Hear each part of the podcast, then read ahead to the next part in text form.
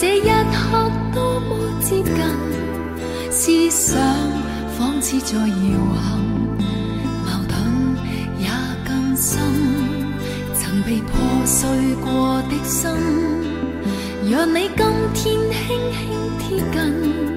多少安慰及疑问，偷偷情难自禁。我却其实属于极度容易受伤的女人。大家好，我是老郑。大家好，我是莎拉。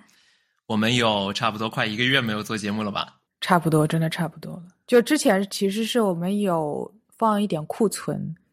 但是就是录音的话，我们两个人其实已经有一段时间没有录了。可是当中的话，我是有去跟我的好朋友去做节目的，就 basically 我去串台了。那那个的话没有带上你，所以也不算就是你录音。所以其实如果就说我们两个人一起录音的话，真的快一个月没有一起录音了。对我来说的话，因为我工作最近实在是特别忙，所以说平时也没有特别多的时间来准备节目。除此之外，我自己有一些节目的小的点子，但是自己在做一些研究，自己在写一些稿子，所以说也没有时间来把它完完善一下，然后再录一个节目出来。对你是一个比较严谨的写稿人，然后你讲的东西也需要一些时间来研究嘛，所以嗯。确实，那这次我们是为什么要突然录一期节目呢？是因为你昨天进了急诊室。对，是因为我第一回在美国进了急诊室。你看，就是这里面有很多定语啊，就第一回在美国，所以其实你不是第一次进急诊室。我不是，我小的时候有一回，我记得应该是过年前后吧，我在家里突然迷上了就。经过一段时间的助跑，然后跳起来，在空中旋转一百八十度，落进我们家的沙发。然后我就不停的穿着拖鞋在那边跑跑跑跑跑跳，嘣进沙发。直到有一回，我跑跑跑跑跑，我还没起跳呢，脚下有应该是一滩水吧，或者是几滴水滴。然后我就那个拖鞋它就失去了抓地力，然后我就砰一下就撞上了我们家的桌角，撞了个脑袋开花。啊，我那个时候就一下子就撞懵了。然后发觉其实也不痛吧，我觉得，但是就血止不住。结果我爹看了就觉得，哎呦，这孩子才六七岁还是七八岁，大概就那个样子，怕不是被撞傻了吧？就当场在过年前后把我一把就抱了起来，塞进车里，然后就把我开到了边上的儿童医院。呃，他直接就把车停在了急诊室的门口，然后一车也没熄，就直接开着门。把我给抱进了急诊室，然后边上的保安说：“哎，你把车停一下，把车挪一下。”我爸就说：“闪开！”然后就把我认进了急诊室。到最后发觉就真的就没啥事儿，就是脑袋开花了。然后因为那个伤口比较长吧，也不深，因为就在头皮上，然后头皮上的血管比较多，所以血不是血止不住，就没有什么别的事情。最后缝了那么三四针。一直到现在，我那块地方都有点秃，但因为头发还算比较茂密，所以，对，那也是我的第一回缝针的经验，也是我目前为止第一次进急诊室。后来也去过，但比如说我摔断手的时候，是直接进的挂的，呃，不是急诊，就直接找的医生，去门诊呃找的骨科医生。啊，这样子，因为我记得你是在手掌心，其实也有缝过针，对不对？啊，对，我要是没有记错的话，应该口腔手术也有缝针呢。然后除此之外，我还做过急性阑尾炎手术。那一回现在的有不少急性阑尾炎手术，假如做微创的话，就基本应该要么就不缝针，要么就只需要一点点。但我那个时候因为正好是一个周末晚上，突然的急性的阑尾炎。啊，结果要做手术的话呢，就没有微创的医生啊在。结果我做的就是比较老的那种，就是切开来拿走缝上，所以说伤口会大一点，然后缝的针数也会多一点。哦，这样子，你是周六进的急诊室，周日周日进的急诊室，对不对？啊，你是说这回我把对自个儿给对这回咱先说一下，我是。在运动的时候，把自己的脑袋给打开花了，是自己把自己的脑袋打开花了。然后呢，当时呢，我是和一个小姐妹出去玩了，我们就在吃饭、逛街这样。我确实是觉得你有蛮长一段时间没有回我消息的，但是因为我们周末的时候经常是失去联系的，因为呃你要去运动啊，或者你可能就是出去玩或者怎么样，然后我也要运动，我也要出去玩，所以。嗯，就是在这段时间里面，我们是相对比较隔离的，所以我没有说很担心。如果说你到第二天还没有回我消息，我会蛮担心你的。但是那个时候可能九幺幺也给我打电话了，所以我可能也不用担心你了，我可能就直接知道结果了。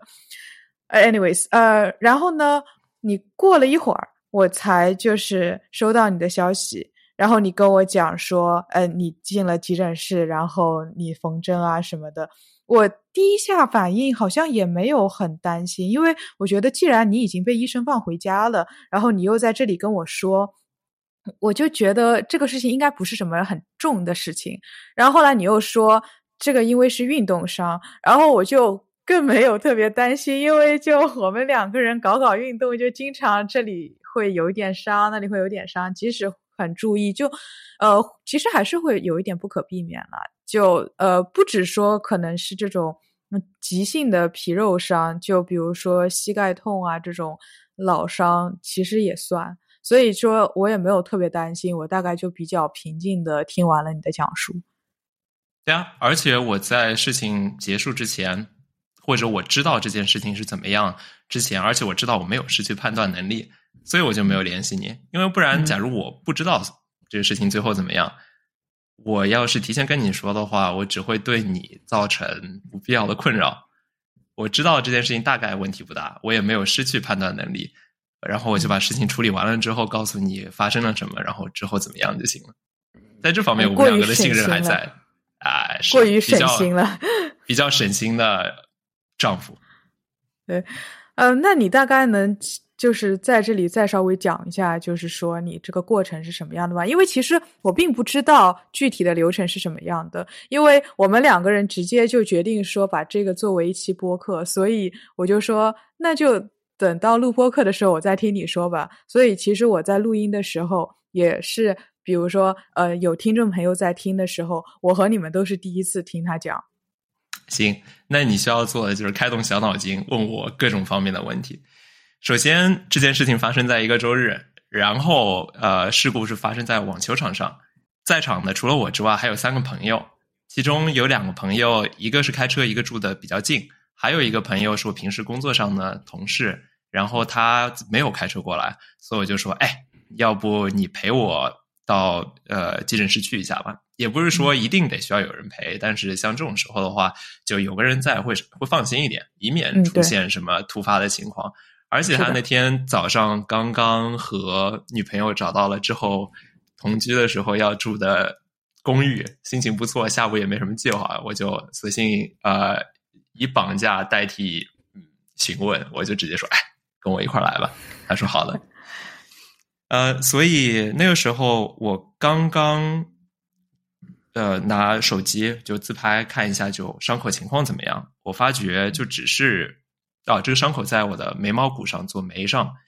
然后我发觉就没有什么问题，只是它的伤口比较深，稍微有一点点长，然后打在一个血管比较丰富，但是没有什么痛觉神经的地方。嗯，所以说我最大的问题就是止不住血。嗯，呃，像这种情况，面部头面部的这种创伤撕裂伤的话，一般就是想办法用力按住。但我大概按了十五分钟左右，发觉还是没有止住血，然后我就意识到，像这样的话，估计就是需要去啊医院缝个针会比较好。那那件事情正好发生在我们呃网球赛快结束的时候，所以说我们那个时候就想一想，要往附近的哪一个急诊室或者是 urgent care 那种当天就可以进去不用预约的诊所去处理这个问题。嗯。那你是就是 Google Map 上找了一个，还是就是说你打开了你的 insurance provider，然后你 找到了你的就是一个急诊室？说来这个也花巧，就我那个时候因为有三个朋友在那儿，其中有两个是土生土长的美国人，镇米字旗，或者是镇呃，听他们名字，一个是镇呃德国呃德德国德意，一个是意大利裔，怎么地？我就想他们也应该知道这到底怎么样嘛。但是没有想到他们跟我一样，就是之前没有过这种经历，然后也在想到底该怎么办。呃，事后来想来的话，其实我不需要去医院的急诊室，医院的急诊室是 emergency room，更多的是那种啊。我们一起看的韩剧，那个叫什么？《机智的医生生活》。对，《机智医生生活》，或者是急诊室的故事那种，就是有救护车会把，比如说是突然车祸的病人送过来。对，呃，像这种急诊室的话，他会处理从小到像我这种面部的撕裂伤，或者大到就是抢救濒死患者，嗯，都会来。但是，呃，问题在于，因为每个人进去的时候的状况都不一样。对他会肯定会处理最优先的，不会因为帮我要做处理面部的一个小伤口，就耽误了另外一个病人生死攸关的事情。嗯，这个是的。所以说我有可能就过多的占用了呃医疗资源。嗯，但我那个时候并并不知道，而且最重要的是，我最后选择去这个综合性医院，也是因为它离我呃运动的场所特别近，大概也就开车五分钟，所以我就索性过去了。另外还有一个问题是美国的医疗系统吧。我们后来在整个过程当中，我一边等一边就跟我的小伙伴在那边聊，呃，就是这个医疗系统是怎么的有问题，然后跟中国的有啥不一样。然后他也表示，对我也一直觉得这是有问题的。总之，我们那时候在找的时候，我们也找了那种当天进去、当天出来，不需要提前预约的诊所。但是首先。那是一个周日，结果很多这些个诊所周日不上班，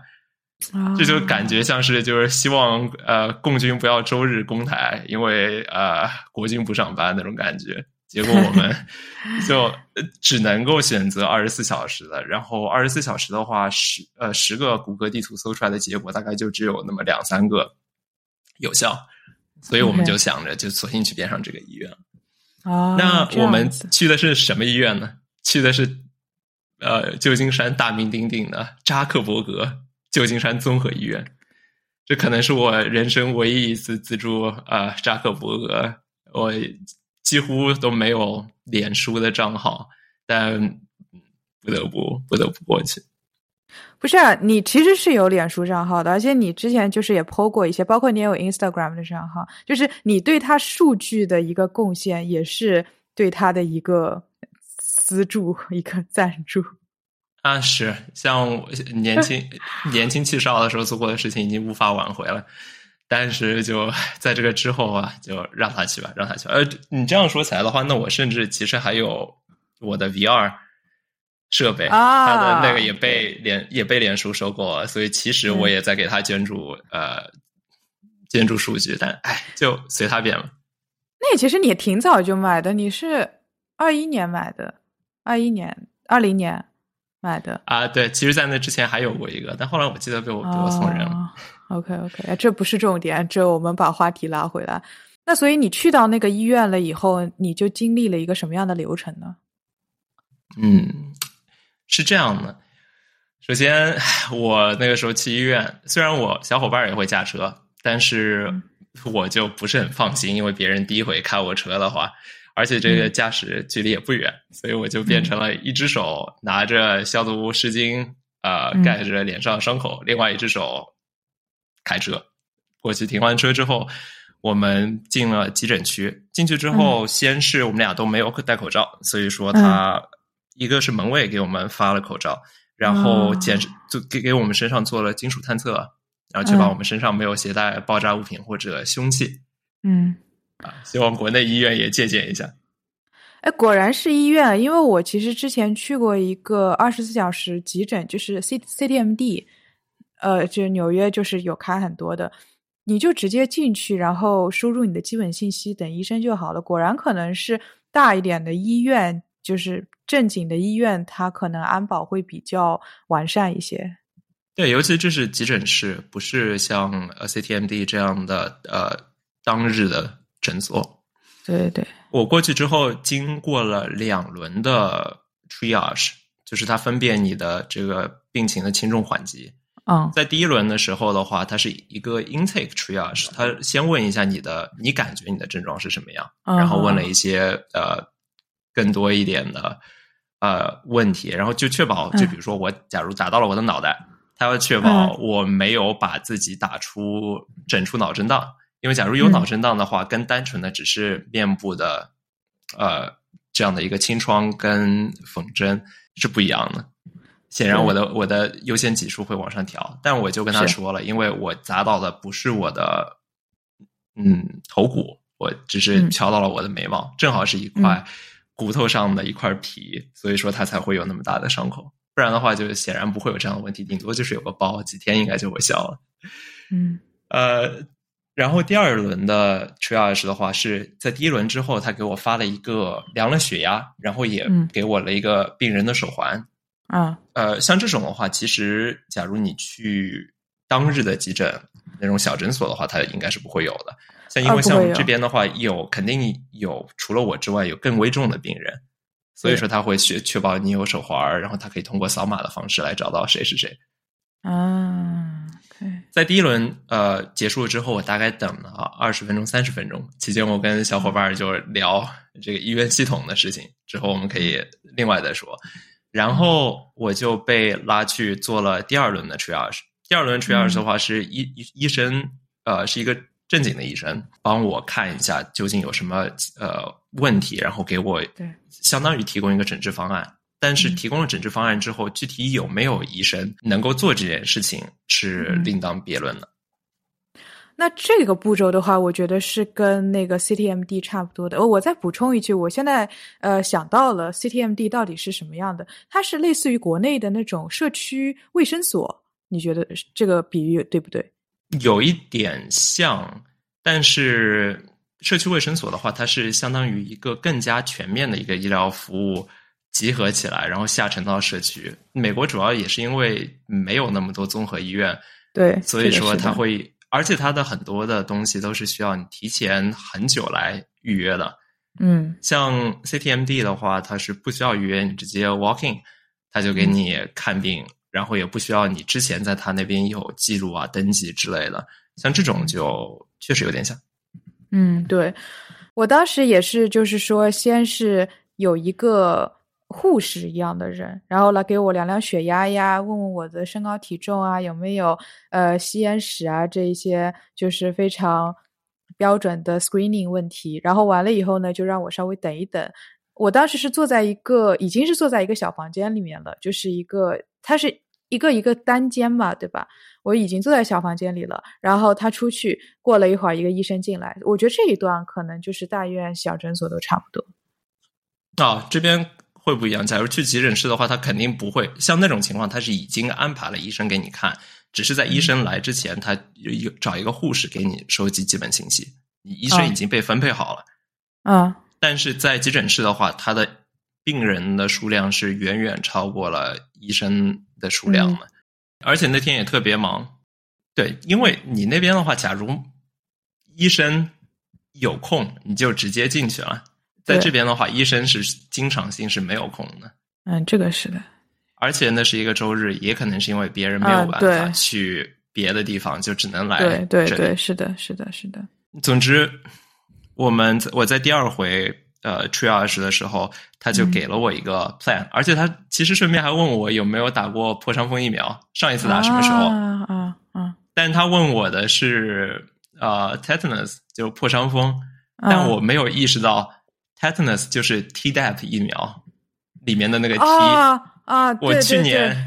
我去年在打 HPV 疫苗的时候，已经把 Tdap 也给补了。结果我不知道啊他单纯问我 tetanus，我就想嗯我大嗯概确实有有些年没打了，结果就又打了一回。所以说现在的话，啊我就可以肆无忌惮的在海滩上奔跑，我的双脚扎满了生锈的钉子也不要紧，大概。笑死了。对，因为我觉得好像在美国，它不是你就算去，比如说 CVS 打，它不是一个单独的破伤风疫苗，它是那个就是类似于就百百破什么，它一起给你打的。嗯，确实，对，所以说就在这里我就，但也没有什么区别，因为我觉得它应该是可以，我的保险是可以覆盖绝大部部分的。但是还有一点就是，在那边我没有刷任何的卡，我是提供了我的个人的信息跟我的疫呃各种信息了之后啊、最后他应该会给我记账单。对，那这个美国医院的流程其实都是这样的，就你要去那个诊所也是这样的。但是有一些诊所，比如说牙科诊所呀，或者是别的专项的诊所的话，它确实是你当场，它要确保你能够付出钱来的。哦，对，呃，牙科诊所确实是这样，但我去其他的，比如说呃，其他诊所都是后来记账单给我的。对，对，而且没有在美国的话，就比如说没有一个特别好的办法，可以让你在去某个地方之前。尤其是急诊这种东西，你没有办法知道你去不同的医院啊，或者是这个诊所、那个诊所，他们的收费标准有什么区别？还有他们哪些是你的保险可以帮助覆盖的？你的保险覆盖哪部分？不像国内的话，就是呃三级甲等医院或者是社区医院，你弄得明明白白，你哪些地方能够报销多少，医保能够支付多少？在这边的话是很难查到的，因为不像国内是统一的一个公共。卫生体系在这边的话，它是非常分散的。他们各自的呃保存记录啊，跟他们各自的账单的系统，全都是各自为战。那我就再回到之前说的事情。那我我在第二回 triage 之后，我就收到了一整个治疗方案。嗯，但问题在于，急诊室医生没有谁能够 有空来给我做这个。缝针，因为他们显然有更重要的事情要去做。但是还有一回事儿，就是脸上的，包括其实各种的缝针的话，都需要你在呃有伤口之后八个小时之内来做缝针，因为不然的话，那个时候你已经啊伤口愈合了一部分了，嗯，缝针就没有这个效果了。那到时当时的话，我就有这样一个选项，因为人实在是太多了，但我又需要在八个小时之内缝完。那我有可能就需要把名字留在那边，之后可能四五个小时之后再过来，等于等叫号了是吧？呃，差不多是这样的，但是又不一定是四五个小时，我可能就需要在那边等那么三四个小时、四五个小时，因为不知道什么时候会有医疗资源，会有会有人有空来帮我做这件事情。结果我那个时候运气特别好的，就是有一位啊医生，他正好快要上班。但是，但他但他还没有开始上班啊，所以说，就他没有一个诊室，或者说没有一个呃患者需要他立刻去救治。结果他正好能够只挤出那么二十分钟的时间来帮我呃缝个针。啊，还有另外一个急诊室跟诊所之间不一样的地方，是因为诊所没有那么混乱。没有那么多非常急的事情，所以说它会有一套一套的规章制度。在这边的话，它也有规章制度，但是像在这件事情的时候，因为大家都很乱，大家都很忙，所以说它不是完全按照一个规定的流程来做的。比如说像这件事情的时候，就是这位医生提前把我的 case 给拉到了前面，然后他来处理。呃，与此同时，因为同时没有一个。护士那个时候有空来记我的信息，所以说我实际上是已经缝完了针之后，他再来问我的信息跟保险信息。我靠，居然还有这种操作！对，然后这位医生，因为整个治疗过程大概有那么半小时，包括他准备呃药品，包括他呃清创，包括他整个找一个房间有。就是他的手术手术台跟手术灯都嗯都过正常工作，这整个过程挺久的。结果你知道我是那种在坐出租车的时候也会跟出租车司机 聊天的人，所以说我就就在那么半个多小时里面，我就基本上知道了这整个这个这位医生他的呃，也不能说整个生活经历吧，就知道了非常非常多的信息。那先说完整个治疗过程嘛，大概就是。找到一个一份一个空的诊呃有一个空的房间，然后我先过去呃我问他我是不是需要打麻药，因为我感觉这边也没有什么神经，我觉得假如不打麻药的时候缝个针，我我好像也不是没有经历过，因为之前我在头皮上缝针的时候，我就记得没有打麻药。我再来补充问一个问题，就是你当时头皮缝针的时候，你有没有带那个网兜？缝完了以后，因为我就是小的时候，我呃，比如说小学的时候，男同学他们头摔破了，他们就会带一个网兜，然后里面是可能贴一块纱布啊什么的。可能会，可能有吧，也有可能这个过程过于的耻辱，以以至于我忘记了，我不记得有，我记得脸上，我记得头上他给我贴了。可能是因为我那时候头发比较短，它就直接就贴上去了。但其实你缝完针之后，就是只要注意消毒什么的，就就完事儿了，没有特别特别需要注意的。嗯，所以我的整个过程的话，其实简单来说就是一，呃，打了麻药，还是打了麻药；二，拿生理盐水清创；三，缝针；四，结束。嗯，然后结束完了之后，我就我就出，我就在呃接。接种了破伤风疫苗，然后我就出去了。但是这整个过程比他啊有趣的多。首先在 医院的整个过程当中，大家都问我：“哎，怎么回事儿？怎么就头开花了？”然后我对大伙儿都非常非常的诚实，我没有说嗯，因为我就做了什么非常酷的事情，以以至于把头给弄伤。我就跟他说：“我自己拿网球拍把自己脑袋给打给给打破了。”其实还好啦，因为我感觉在湾区打网球也是一个很流行的事情啊，所以就也是一个很酷的事情啦。就是在比较酷的一个事情当中，就是你犯了傻，那犯傻就犯傻呗，反正我而且我还不是被别人的拍子给打了，我是就自己打了自己。嗯，所以大家听了之后都在那边疯狂笑，然后用。所有的人感觉整个急诊室的医生跟护士都在想办法帮我编故事，让我可以之后去上班的时候跟同事解释我到底发生了什么事情。我听到过比较呃离谱的，包括是我在做呃跑酷，然后我在从一栋楼跳到另外一栋楼的时候，差点没有抓稳，脑袋磕了一下，但是在呃坠下呃坠下悬崖之前，终于攀住了。边边，然后把自己给拉起来，但是脑袋呃开花了。还有说我一个人在同时跟两条鳄鱼搏斗，但是被其中一条鳄鱼给抓了。这个确实更酷一些。我收回我刚才的话，打网球受伤不酷。那当然不酷，而且还是就是被自己打了，甚至不是被 某个同伴儿给碰到了。所以对，呃。这是一个，然后还有一个是医生他自己也打网球，然后医生啊人也很帅，是一个我都已经知道人家是几几年出生，九二年出生的男医生，然后他之前是在纽约，纽约市呃读的医学院，然后他的女朋友现在还在纽约做住院医生，在实习吧应该是，很辛苦，对，然后说到缝针，我就问他。他的缝针是怎么练呢？因为我就觉得，假如你刚学了缝针，嗯，你在去工作之前，恐怕得做一些什么练习吧。但是又有谁能够让你在那边练呢？难道是自己就买一块猪肉，在那边切完了之后，在那边自个儿缝，还是拿什么柑橘啊之类在那边缝？结果医生跟我很诚实说，他还没有这个机会去缝，就。第二天，他就碰到了他在纽约一个不算特别好的街区，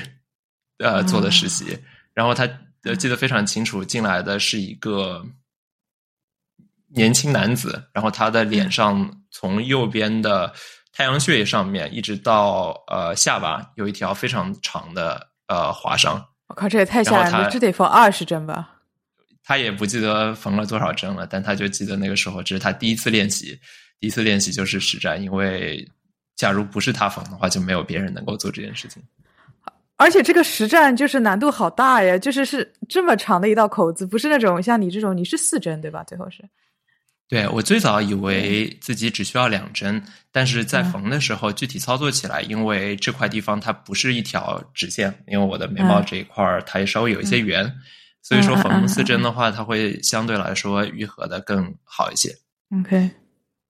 然后我也问医生什么时候需要缝针，什么时候不需要缝，因为我感觉就是血止不住，我就觉得是需要缝的。他告诉我，就是像就算是这种伤，或者是再麻烦一点的伤，假如没有发炎的话，就是缝不缝针其实没有什么太大区别。但不缝针的话，它更容易留下更大的疤痕，而缝的话，它会哦帮助愈合，并且让疤痕显得更小一些。对，这其实是我的一个问题，就是第一就是你如何判断，就是你到底需不需要缝针；第二就是缝了针和不缝针，它到底对之后的愈合有什么影响？因为你之前说的就缝合期是八个小时，对吧？这个如果这个窗口过去了以后，你还是没有缝，那你自己可能就半愈合的状态了。那其实说到底也可以不缝。那我觉得这这样讲就比较 make sense。对对，而且缝针的话，还有一些呃更加具体的一些标准，就比如说，假如是头面部，或者是在你的关节上，或者是在你的手上，这种地方是嗯最好是是需要缝的，因为这些地方的血管更裸露，然后包括你的面部，因为有更多动作，你的关节上有会不停的牵动它。你要是嗯。不把它给缝好的话，它就相当于你在半愈合的状态下会来回牵扯，导致啊就是这伤口很大。相当于你嗯脸上也假设像我脸上有个痤疮，然后不停挤，但是又没有嗯。全部都挤掉，然后挤出来一个非常奇怪的伤口，然后不停的在里面嗯动着动着，然后它就不停的反复感染，然后到最后就变成一个很大的疤。那就等于说，其实缝针的话，它也起到了一个固定的作用，固定伤口之类的，然后让它愈合的时候不会碰到过多的拉扯。因为比如说像你这种，呃，在眉毛那一边，其实那边的话呢，相对如果你不做很多面部表情，相对其实动的会比较少一点。那如果说碰到那种动的地方多一些的话，嗯，可能手啊之类的，呃，可能就。更需要就是那种线让它固定住它的伤口。对，而且对于我来说，眉毛还挺重要的，因为我可以不说话，我单靠眉毛就可以来说话。听到我的叹气了吗，朋友们？呃，对啊，另外还有一个最比较重要的标准，就比如说，你假如按压是止血。十五分钟之后还是没有止住的话，嗯，当然这种按压是是指你大力按压，不是你轻轻的按上去。大力按压十几分钟之后还是没有止血的话，嗯、显然就是最好是需要缝个针。另外就是比较长或者比较深或者是一个开放性的窗口，那最好是缝针。嗯、呃，然后在这次缝的时候，他给我选择了那种呃会自我吸收的缝线。啊、我以前不少小，尤其是小时候。缝针的时候都用的都是那种需要拆线的，嗯嗯嗯，对。呃，拆线的话就比较痛苦了，因为在拆的时候，我感觉美国这边会用非常多的麻醉药。我在这边的牙医他也会经常给我用麻醉，但在国内的话，我感觉就是尽量少用麻醉，也不知道是为什么，可能就就是爸妈从小就就跟你说，你这个麻醉药打多了，你人会傻。所以我感觉国内我连缝针没有麻醉，拆线没有麻醉，这边的话就基本全都有，全都有麻醉。嗯，那等到麻药劲过了以后，就是你会觉得它痛吗？就比如说你昨天晚上睡觉，你痛吗？我本身这边就不痛，真的它就没有什么痛觉。哦、对对。而且像它在愈合的话，嗯，就绝大多数的伤口愈合，就是在牵扯到的时候会有点痛，然后它在愈合的时候，我不知道你有没有过比较大的伤口，但我有过很多了。呃，它就会发热，因为它还还是有一些炎症，嗯、它毕竟是接触空气的，它会有一些发痒，它在长的时候会有一些发痒。嗯嗯，基本上就这样，发热、发痒，稍微有一些些肿，嗯、然后最后结痂的时候尽量不要去动它，然后就就这样就行了。嗯。那比如说你做完了这一个流程，那你回家之前，医生有特别跟你嘱咐什么？就是呃，回家之后要怎么注意他的就是伤口的保养啊、处理啊之类的。这我也问了，其实我本身没有问，因为我就觉得嗯，有这样一个疤好像还挺帅的。但呃，医生跟我说，假如你想让它愈合的更快一些、更好一些的话，尽量保证这些伤口它比较湿润。但它就不要太干，说白了，嗯、不然就裂了，尽量容易裂。对，尽量尽量保湿，然后可以用一些、或者是消毒啊，或者是保湿的药膏抹一抹。嗯、在医院里面的话是 Neosporin，、嗯、但是我就就让他去吧，它就有一些稍微有一些呃镇痛效果的药膏啊，或者是有一些保湿的效果的药膏，甚至其实就说白了，你涂点凡士林都行。然后结果我在病床上，他边给我缝针，我们还边聊了 各种各样的东西，包括他我们俩从小都打的游戏，从小都玩的游戏机。然后这甚至还有一件事情，甚至不是我问的，是在最后的时候，呃，护士姐姐进来问我各种信息，嗯呃，然后他也要了你的联系方式。就假如我突然暴毙在病床上的话，那嗯可以呃，有人可以知道。我会负责来替你收尸的，这一点你可以完全相信我。啊、可以。然后顺便请拿出那个婚前协议，然后把假如一方配偶过世的那一部分给实践一下，然后顺便做一期播客节目跟大家说一说。我觉得你已经完全知道我到底在想什么了。我觉得我现在有一点危险。哎，总之，在那个时候，两个医生跟护士之间开始聊聊天，然后因为护士，因为这医生应该是比较新的，他们俩没有嗯。特别熟，然后他、嗯护士就在问我名字的时候，并且问我嗯。会说什么语言的时候，也顺便问了一下医生，医生他的姓是 Petru，P E T R O U，然后他问这个医生是什么 heritage，他是嗯。什么裔的。嗯。然后猜了一个，嗯没有猜的太对，但是医生是希腊裔的，然后嗯护士就说：“哎，那你会说希腊语吗？”医生说：“是的，他们在他家里是说希腊语的，那估计是一代移民的、嗯呃儿子。”对，结果，呃，结果我甚至学会了希腊语的谢谢，挺好的对。这是你在走的时候，这是你第一句希腊语，对不对？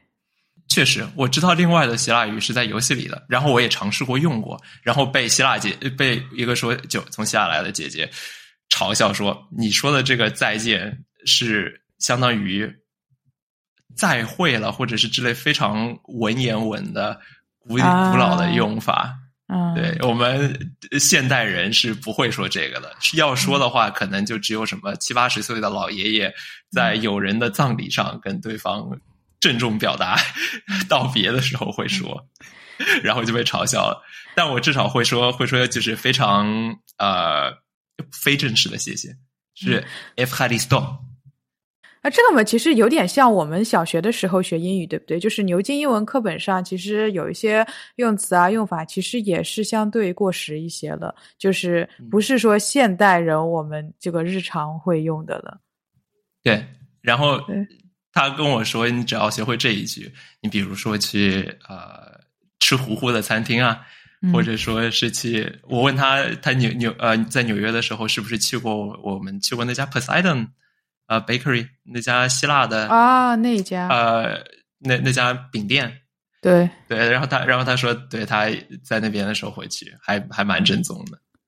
那看来是去对了。就是那家店是在四十二街还不是四十一街，就是中城的那边，在 Broadway 旁边一些。呃，那里面就是进去破破的，然后感觉那里面的阿姨就是一看就挺靠谱的，就好像是我外婆在做饼一样。虽然我外婆不太会做饭。我们在那家店里面的时候，还看到墙上写了，他们基本已经传了三代了吧？这家这家饼店，对。对，然后除此之外，你还记得，嗯，英语里面的 poly，p o l y 是嗯。多种，就 polytechnique。对啊，然后比如说谢谢，非常谢谢的话，就是谢谢是 f h a r i s t o 那非常谢谢就是 f h a r i s t o p o l y 就哦，很就对，呃，反正就还就还挺有意思的。然后除此之外，我在最后接受治疗的时候，呃，隔壁还听到了持续一分多钟的惨绝人寰的惨叫，然后我在那边就非常处变不惊，我就我感觉这些这都很正常，毕竟我来的是急诊室嘛，我来的也不是，我来我来的不是就是周日的教堂参加祷告啊什么的，嗯，所以惨叫也很正常。但这个男人的惨叫好像确实是有点过分，因为医生跟护士在那边听了都觉得好像有他怕我感觉不对，然后医生说我得去看看。呃，那个人应该是呃，他手臂手呃手腕骨折了，啊，然后他的手腕有个肿有个肿块嘛，嗯在固定手腕之前，这边的一个 procedure 是他会往那块肿起来的地方里面注射一些止痛药，让他这边的痛觉消失，然后再进行固定。但是不知道为什么他注射就是麻药的这一步应该不是很痛，但是那个哥哥在那边就是像杀猪一样的在那边叫了一个一分多钟，结果医生过去看完了之后，他又不叫了。我觉得有的人是这样的，就是对，尤其是第一次处理这种痛觉，会比较害怕。可能就是你的话，就是撞来撞去撞多了，也觉得就还好。对，而且我觉得是一个非常好的体验。在整个过程当中，我的朋友都会都觉得，哎呦，今天你运气真的差呀，这就是感对我让让我就觉得我非常的难过。但我整个过程中一点都不难过，因为我感觉周日我本身就有这样的一个就是运动，然后除此之外还有一些意外之意料之外的事情。但整个经历对于我来说非常有意思，因为假如不然的话。如果我有朋友，或者如果有你，或者有别人我在意的人需要碰到这种情况的话，我会没有这些经验，我就不知道该怎么做。但我现在有了这些经验，那我就知道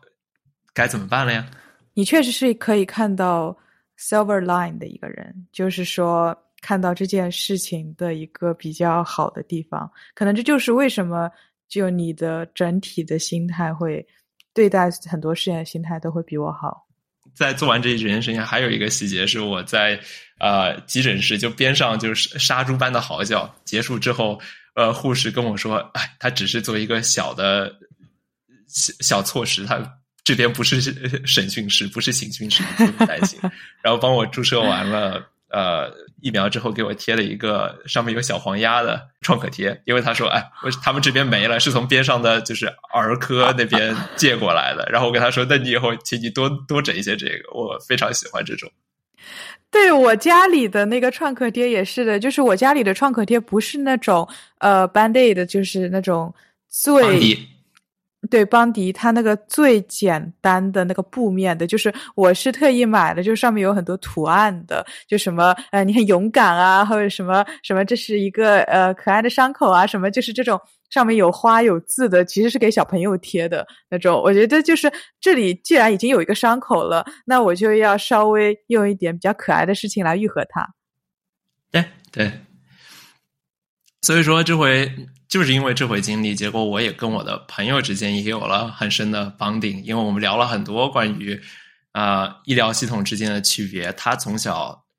就是作为一个在，他也是他实际上也是匹兹堡人，嗯，从滨匹滨州匹兹堡出生的，附近出生的，然后住的稍微偏郊区一些，然后我就知道他整个关于医生跟医疗系统的理解跟他的经历，然后我跟他说了一下我的。呃，从上海来的，我这边以前都是只去大医院，嗯、然后来这边之后，我也没有特别的去过医院，所以说我对医疗系统的期望跟我们两个看法之间，我们做了一些比较，然后双方都对互相更了解了，而且我们两个人之前都没有去过急诊室，都没有去过这种加急的诊所啊之类的地方。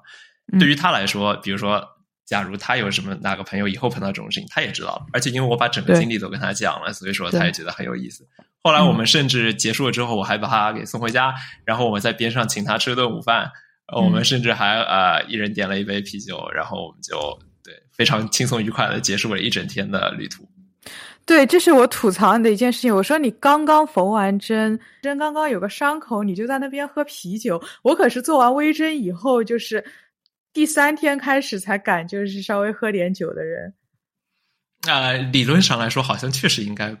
不这样，尤其是我还打了疫苗呢，但啊、呃，就一杯啤酒嘛，就对于就跟一杯气泡水好像没有什么区别。然后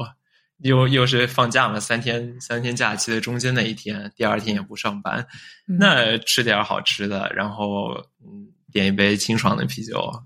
呃，然后再各回各家，各找各呃。我也我我这儿也没有妈，就各回各家的话，好像也也不错。那说完了我跟美国的就急诊啊，或者说是医疗系统之间的这样的一个小故事，沙老师，你这边有没有什么呃这方面的经历，可以跟大家分享一下。对我是有一个关于我耳洞发炎的一个经历可以分享一下，就是这就是为什么我进过急诊室，就是之前我也说过，我去的是一个那个类似于社区矫诊所的那种诊所嘛，对吧？我当时是左边耳洞发炎了，嗯，整个发炎过程是什么样的呢？就是我就躺在床上，然后起来。我就觉得说我耳朵有点痛，然后呢，我就想说，嗯，再稍微看一下吧，因为一开始打耳洞，打完耳洞，可能之后的几个月你都会稍微有一点点，有的时候会觉得痛，可能是你睡觉的时候压到了或者怎么样。结果呢，到的第二天，就是它就开始变得很肿，它就越来越痛。就痛的原因是因为，就是你我本来那个耳洞它是嗯。卡的比较紧嘛，它相当于是有一个呃螺螺丝和螺丝盖的一个结合体，就是相当于它有一个盖子给你拧住你的那根针的地方。然后呢，所以呢，就是说它这两个这个东西吧，就是你的本身的耳钉和你那个耳耳钉的盖子，把你的肉夹得很紧。然后你的你的这个耳垂肉它又在发炎，所以呢，它就会变得肿大。那你这个时候又没有松那个耳钉，一直在夹住那个耳垂那个地方，所以就会越来越痛，越来越痛。然后呢，我就去看了医生。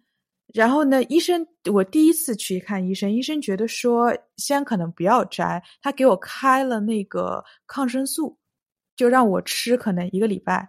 先说那个时候不要摘的话，是因为怕摘了之后就会需要，就相当于前功尽弃了，因为摘了之后没有办法。在它完全愈合之前再戳回去，对，因为对有这样一部分考量，因为他觉得说，呃，这个事情如果靠吃抗生素它可以消炎的话，那可能暂时这个耳钉先可以不用摘，因为当时还没有说可能有一点到流脓的状态，它就是有点呃肿。然后呢，他就呃给我开了药，然后我就回家。但是他也说了，如果说这个症状，就比如说你接下来两天还是没有任何好转，反而越来越痛了，那你还是得回来摘掉的。结果呢，就没有任何好转。就是我也吃了抗生素，我也就就是呃稍微等了一下，然后结果发现是越来越痛。然后呢，我就再去了一次这个社区卫生所，那个时候就已经就是有脓了。那个医生就费了九牛二虎之力，用那个他的钳子帮我一点一点的拧开我的那一个耳钉盖子，然后就这样把我的耳钉拆下来了。然后当时我也是没有打麻药的，他给我稍微上了一点 numbing cream，就是说比较就是不是那种麻醉麻醉，是相对就是那种呃麻醉的不是注射进去。对，不是注射进去，就是涂在表面。对，就是比较外外用的外用的那种。但是呢，其实那个没什么特别大用处，其实就是痛还是挺痛的。呃，反正就费了九牛二虎之力，然后他帮我把那个螺帽，不是螺帽，是那个耳钉盖给拆了下来。完了以后，就是那个耳钉才这样子拿了下来。拿下来了以后呢，他又挤了，就是我的耳朵里面的脓，然后跟我讲说。之前开的抗生素还是要吃完，然后如果当中再有什么不太舒服的地方，然后再回来。那之后就是把这个耳钉拆完了以后，就没有什么不舒服的地方了。就是只是拆完的当天，他可能就那边还有点发炎，然后又有就是外力拉扯嘛之类的，所以他那个时候有点痛。等到就是等到第二天白天就已经好了。那你另外一个耳钉是什么时候拆掉呢？我另外一个耳钉是我自己拆掉的，是我第一个耳钉就是发炎了以后，呃，就是再过了一段时间，它又另一只耳朵也发炎了。那自己拆的那一回，自己有吃抗生素吗？还是就吃点消炎药，然后就拆了之后就完事儿了？我根本连消炎药都没有吃，我根本没有去看医生，我就自己看着好像有点发炎，然后拆掉，第二天就好了。就是拆掉了以后就好了，一点事情都没有。就是可能是因为它拆的比较及时。啊，对啊，因为你之前之所以化脓，是因为厌氧菌进去了之后，然后因为我因为耳钉堵的比较死，它里面就厌氧菌滋生，然后它就化它就化脓了。